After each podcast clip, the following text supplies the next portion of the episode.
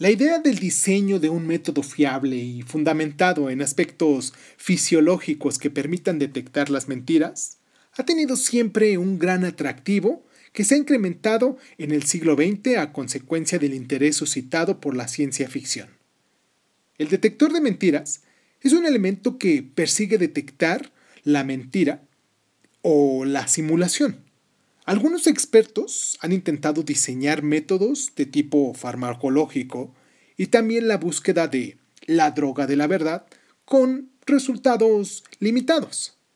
Hoy, como ya bien escucharon, aquí en Crónica Lunares hablaremos de la detección de las mentiras. Siendo que nos estamos estrenando el mes, primero de diciembre, les mando un abrazo muy caluroso.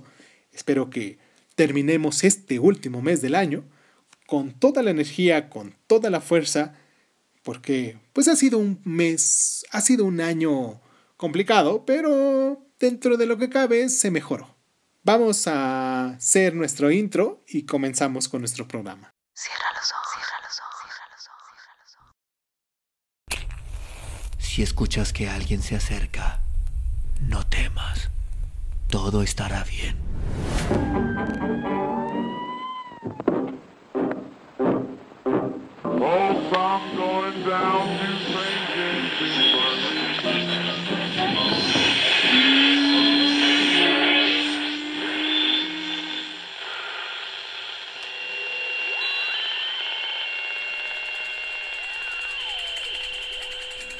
Estás escuchando, escuchando Crónica, Crónica, Crónica el lugar, el lugar donde, donde, donde entra por tus oídos.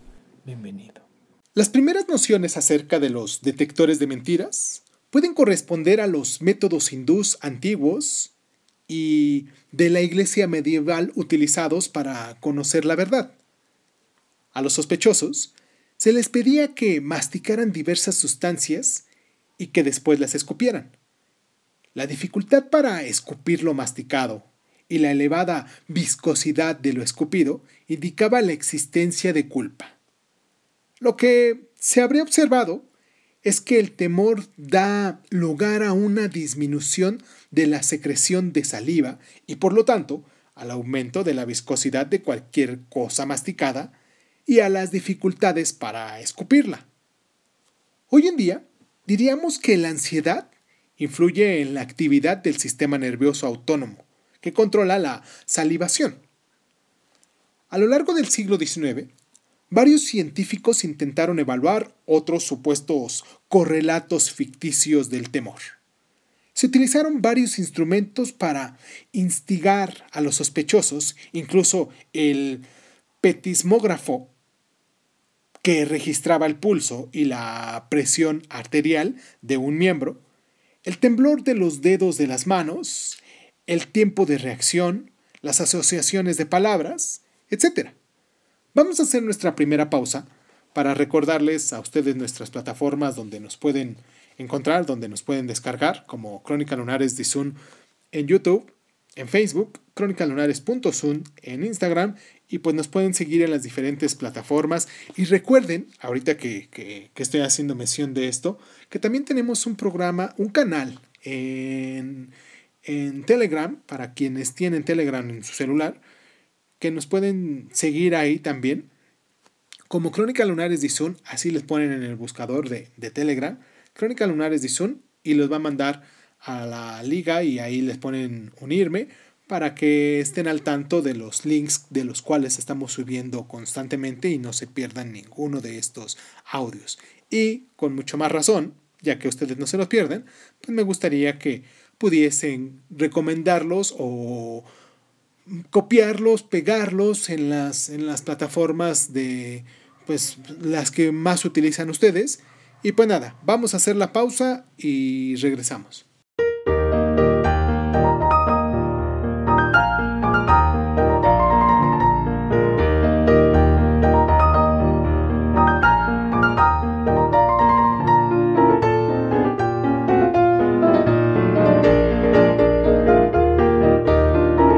Detector de mentiras, o polígrafo, fue diseñado en la década de 1930, aunque hasta mediados de la década de 1970 no fue estudiado seriamente por los psicólogos, que rechazaron unánimemente su uso.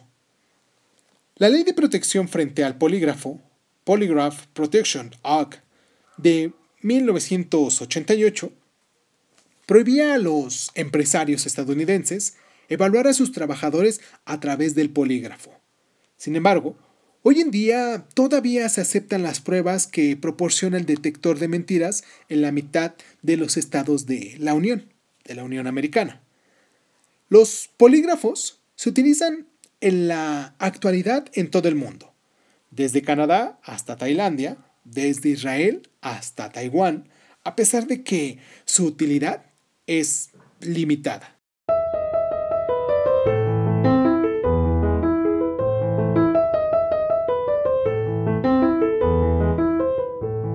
Para que pueda ser aceptable como prueba, el detector de mentiras debe cumplir un número mínimo de criterios. En primer lugar, tiene que existir un método estandarizado de aplicación que haya sido descrito con detalle y que sea claro y reproducible. En segundo lugar, la puntuación del resultado debe ser objetiva. En tercer lugar, hacen falta criterios externos válidos que demuestren que el detector de mentiras es capaz de diferenciar la verdad de la mentira en todos los casos y con toda precisión. Los investigadores señalan que la evaluación debe tener en consideración cuatro factores.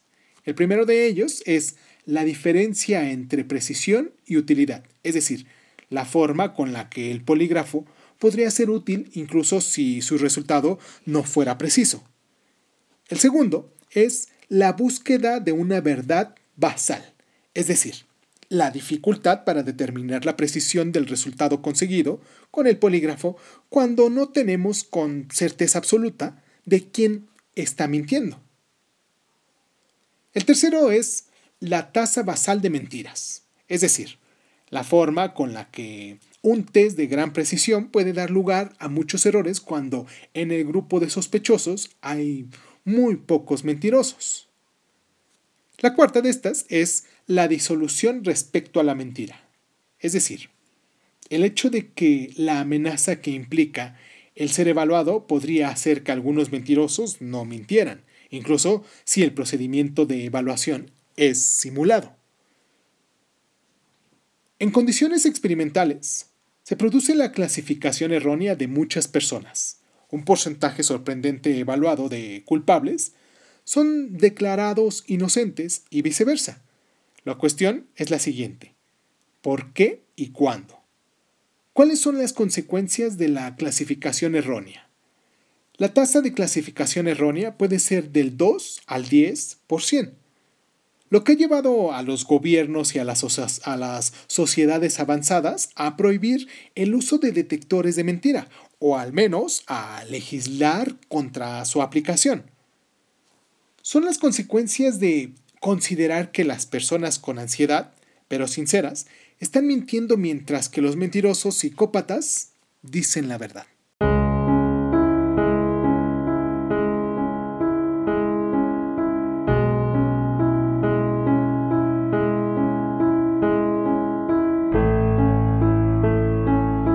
Una mentira que es realmente una mentira puede ser descubierta y atacada de forma frontal. Sin embargo, una mentira que sea una mentira parcial es mucho más difícil de contrarrestar. Alfred Lord Tennyson, dicho en 1859.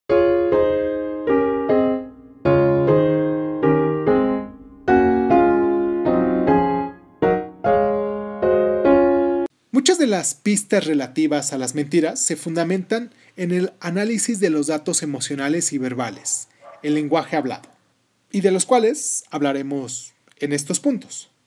La latencia de la respuesta es el tiempo que transcurre entre el final de una pregunta y el comienzo de la respuesta. Los mentirosos tardan más tiempo en responder. Frecuencia y duración de las pausas. O bien, el número de veces que una persona parece presentar incertidumbre acerca de lo que tiene que decir o de lo que ha estado diciendo.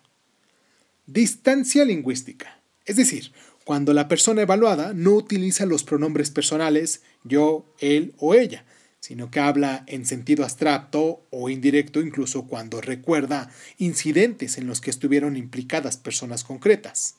Errores en el habla, dudas, lapsus linguae, uso excesivo de carraspeos y de expresiones introductorias y cambios súbitos en la velocidad con las que se habla. Habla lenta pero desigual, como si la persona evaluada intentara pensar al mismo tiempo que habla, pero tuviera dificultades para ello. La modificación de la velocidad del habla en función de una pregunta concreta indica que algo no va bien. Ansiedad por evitar los silencios, es decir, cuando la persona habla todo el rato y de manera innecesaria. Los mentirosos se sienten a menudo incómodos con las pausas breves e intentan ocuparlas. Demasiadas subidas de tono, es decir, en vez de disminuir el tono de la voz al final de una conversación, la persona evaluada aumenta dicho tono. Ello puede sonar como una expresión de tipo ¿me cree usted ahora? Pérdida de resonancia de la voz. La voz se hace más aplanada, menos profunda y más monótona. También hay algunos datos no verbales. Los movimientos excesivos en la silla, que se refiere a la realización de movimientos abundantes y extraños con la cabeza, las piernas, los pies y el tronco demasiado contacto con la mirada, dado que los mentirosos tienden a presentarlo. Microexpresiones de sorpresa, afectación, rabia, que son difíciles de visualizar a menos que se estudien con atención. Aumento del número de gestos de autotranquilidad, como el contacto de las manos con la cara y con la parte superior del cuerpo.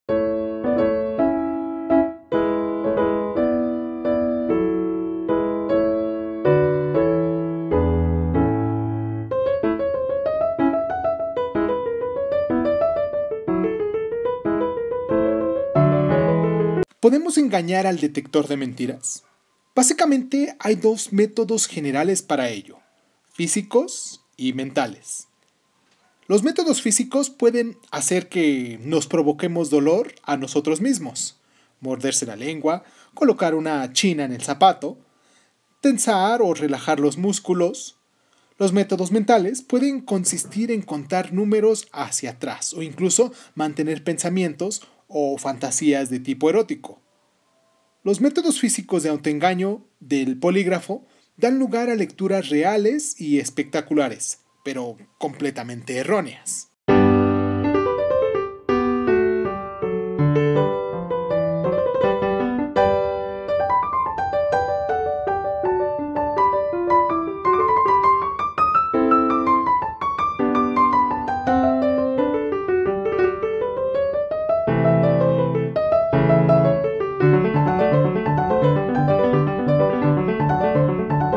La cara que puede ofrecer muchas pistas respecto al engaño. Microexpresiones, expresiones inusitadas, gestos con los músculos faciales, parpadeo, dilatación de las pupilas, lagrimeo, sonrojo y palidez, asimetría, errores con la cronología de los movimientos, errores en la localización de los movimientos y sonrisas falsas. Algunos de estos datos ofrecen mucha información y traicionan la información que se quiere ocultar. Otros indican engaño y el intento de ocultar algo, aunque no sabemos qué. Por último, otros señalan que una expresión es falsa. Paul Ekman, dicho en 1996.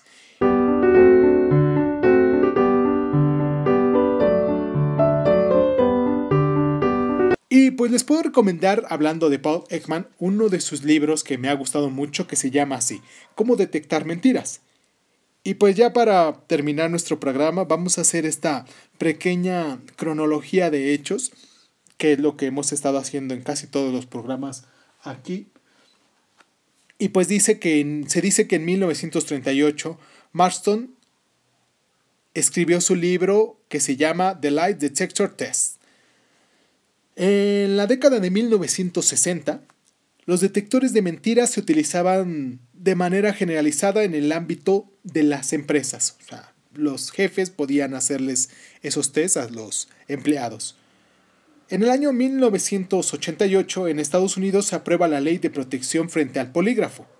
En el año 2001 todavía se realizaban en Estados Unidos más de un millón de pruebas anuales con el polígrafo. Espero que se haya aprendido un poquito más sobre esto de la detección de mentiras. Y pues no nos, y si nos quedamos con un poquito de dudas, pues les recomiendo mucho que se echen un clavado al internet y que pues ahí busquen estos autores de los cuales he estado este, nombrando aquí. Y pues se van a dar cuenta de cómo, pues como decía el doctor House, ¿no? todos mentimos. En algún momento de nuestra vida todos mentimos o parte de nuestra mm, concordancia física con la mental y, lo que estamos tratando de representar en, en ocasiones, en muchas ocasiones no coincide y ahí es donde pudiésemos observar que todos mentimos, ¿no? Eso es lo que yo pudiese pensar. Me gusta mucho ese programa de House por lo mismo de que va desmenuzando las ideas de las personas y tratando de ponerlas de una forma clara, aunque muchas veces ignoramos cómo hacerlo nosotros. Y pues esto de la detección de mentiras pues es casi lo mismo, ¿no? Una forma en la que pues no estamos seguros de lo que estamos haciendo, diciendo y del mismo modo demostrando, pues no coincide y creo que cuando somos reales con nosotros mismos es cuando menos ansiedad nos creamos y cuando más honestos nos volvemos. Les mando un abrazo muy honesto, muy muy relativamente verdadero porque pues no los estoy viendo, no los estoy, no lo estoy haciendo de forma física, solamente de forma mental, espiritual. Les mando este abrazo y por eso puedo decir que es relativamente verdadero, porque no cumple con todos los requisitos que pudiesen ser, pero al menos el abrazo espiritual, afectuoso, mental que les estoy mandando, pues ese es muy honesto. Espero que se encuentren muy bien. Hoy siendo primero de diciembre, como les decía al principio, Vamos por el último mes de este año. Ha sido un año de reconciliación, por decirlo de algún modo. Y pues nada, esto fue Crónica Lunares, yo soy Irvingson y recuerden que a continuación tenemos de nuestra sección de sapos el sapo color de rosa. No se la pierdan a continuación y pues nos escuchamos la próxima semana. Los invito el día de mañana para que nos sigan con nuestro, nuestra sección de historia del mundo con la revolución científica. Y pues ahora sí, mm, muchísimas gracias, muchísimas gracias por estar.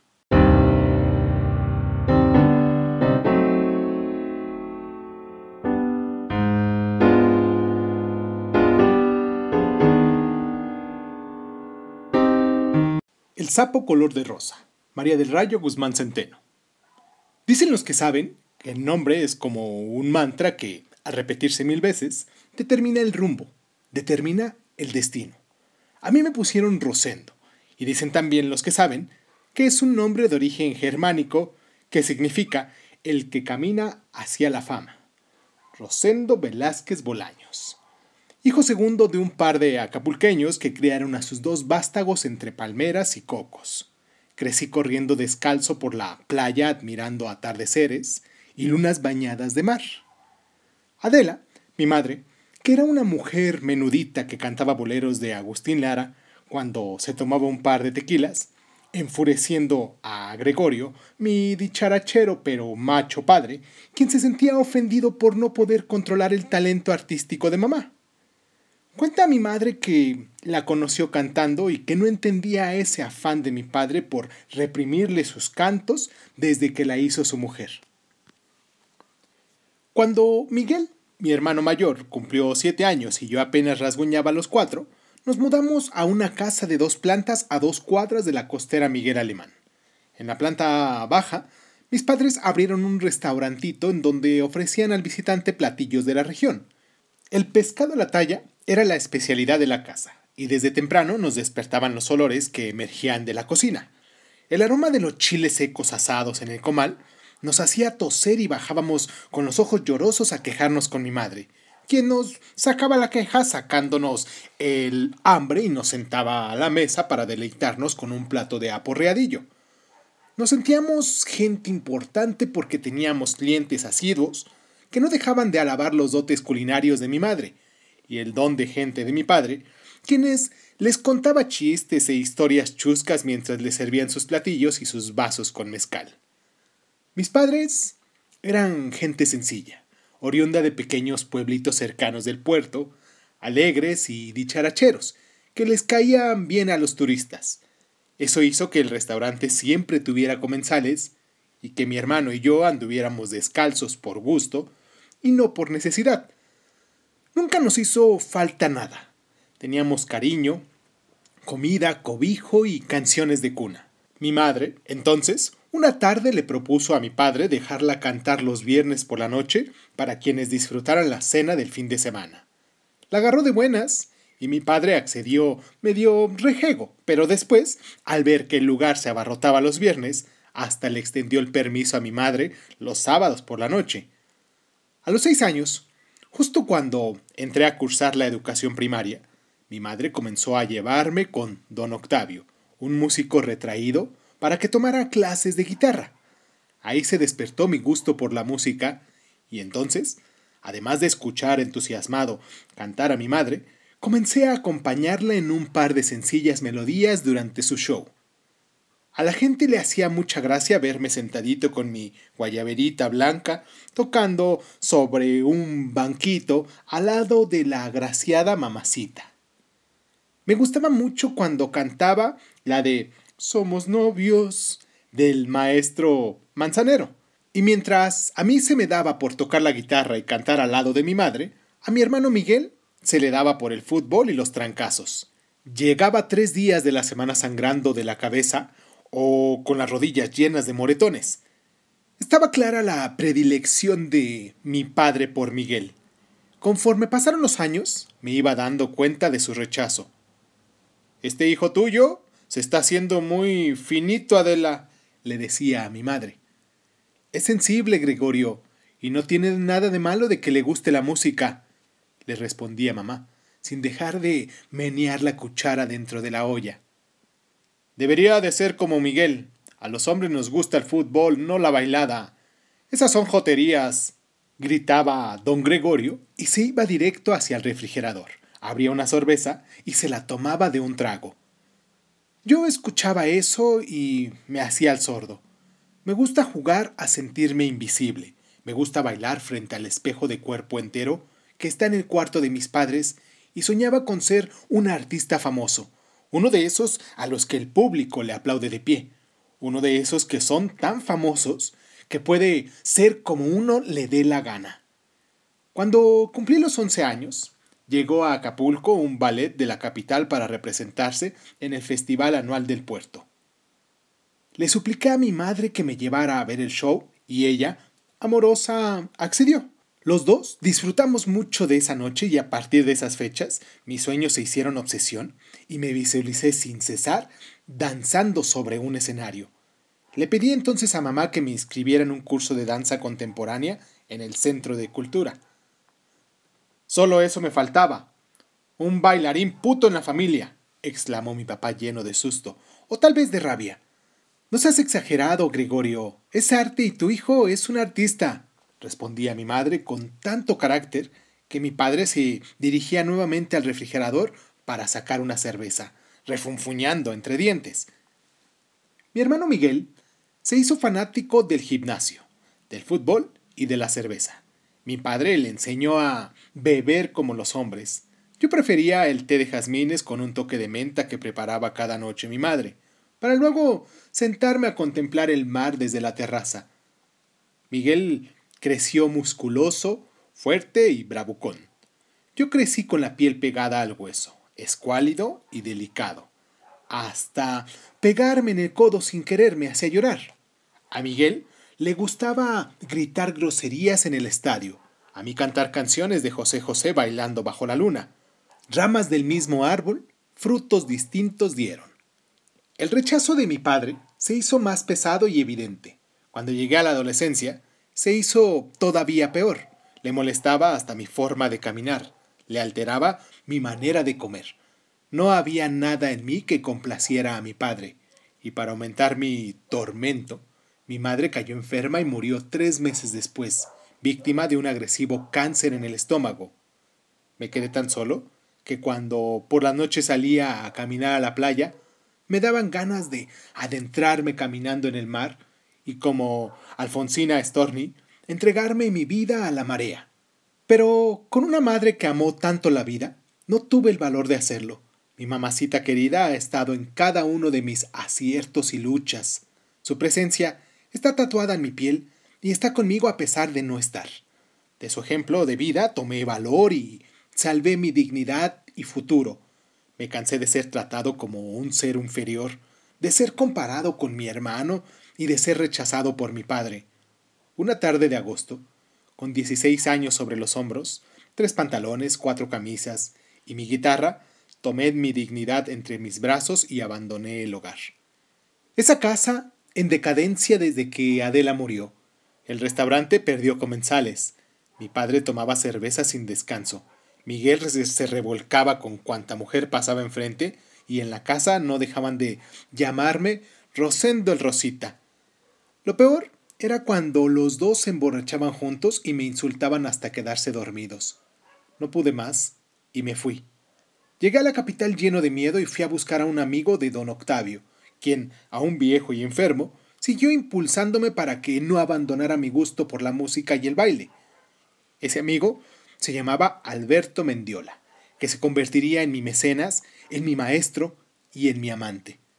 Alberto, profesor de danza en una gran academia de la capital, puso mi cuerpo en el aire y mi corazón en el cielo.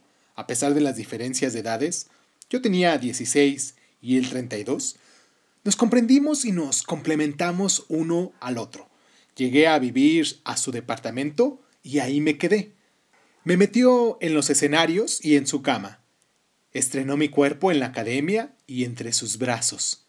Con Alberto me sentí por fin en casa. Los años pasaron como una estrella fugaz y de pronto un día me descubrí sobre el escenario sudoroso y excitado, haciendo reverencia ante un público que de pie aplaudía mi actuación.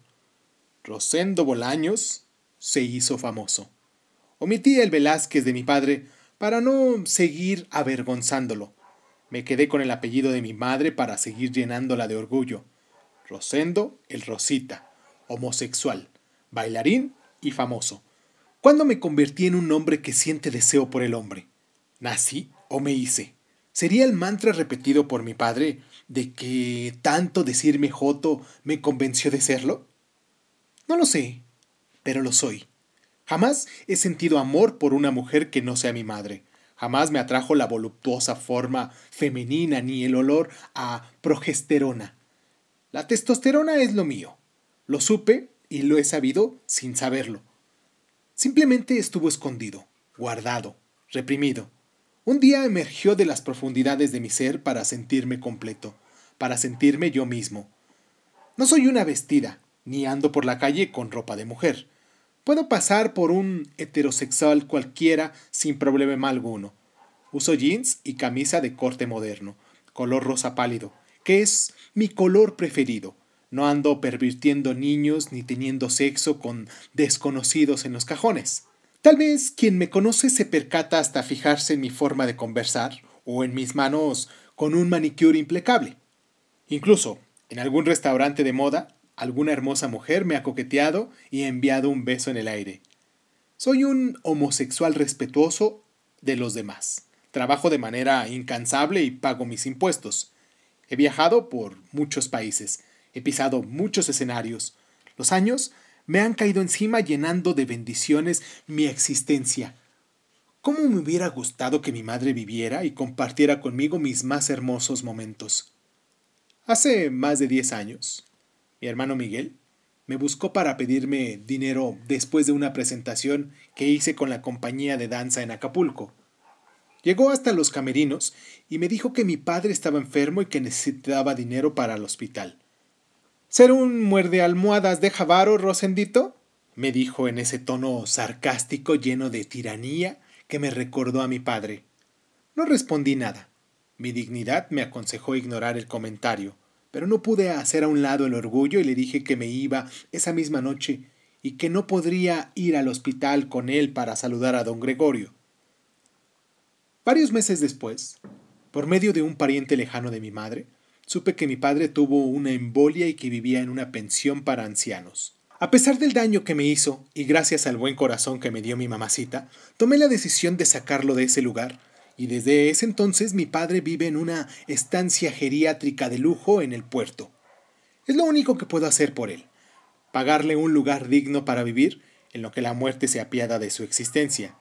Sin embargo, aún no he podido rebasar mi orgullo y no he tenido la voluntad para ir a visitarlo. Tal vez tengo miedo de su rechazo. Será miedo o será rencor, pero sigue en mis pendientes el ir a verlo. Miguel se casó con una turista gringa y se fue a vivir a California. No sabemos mucho de él.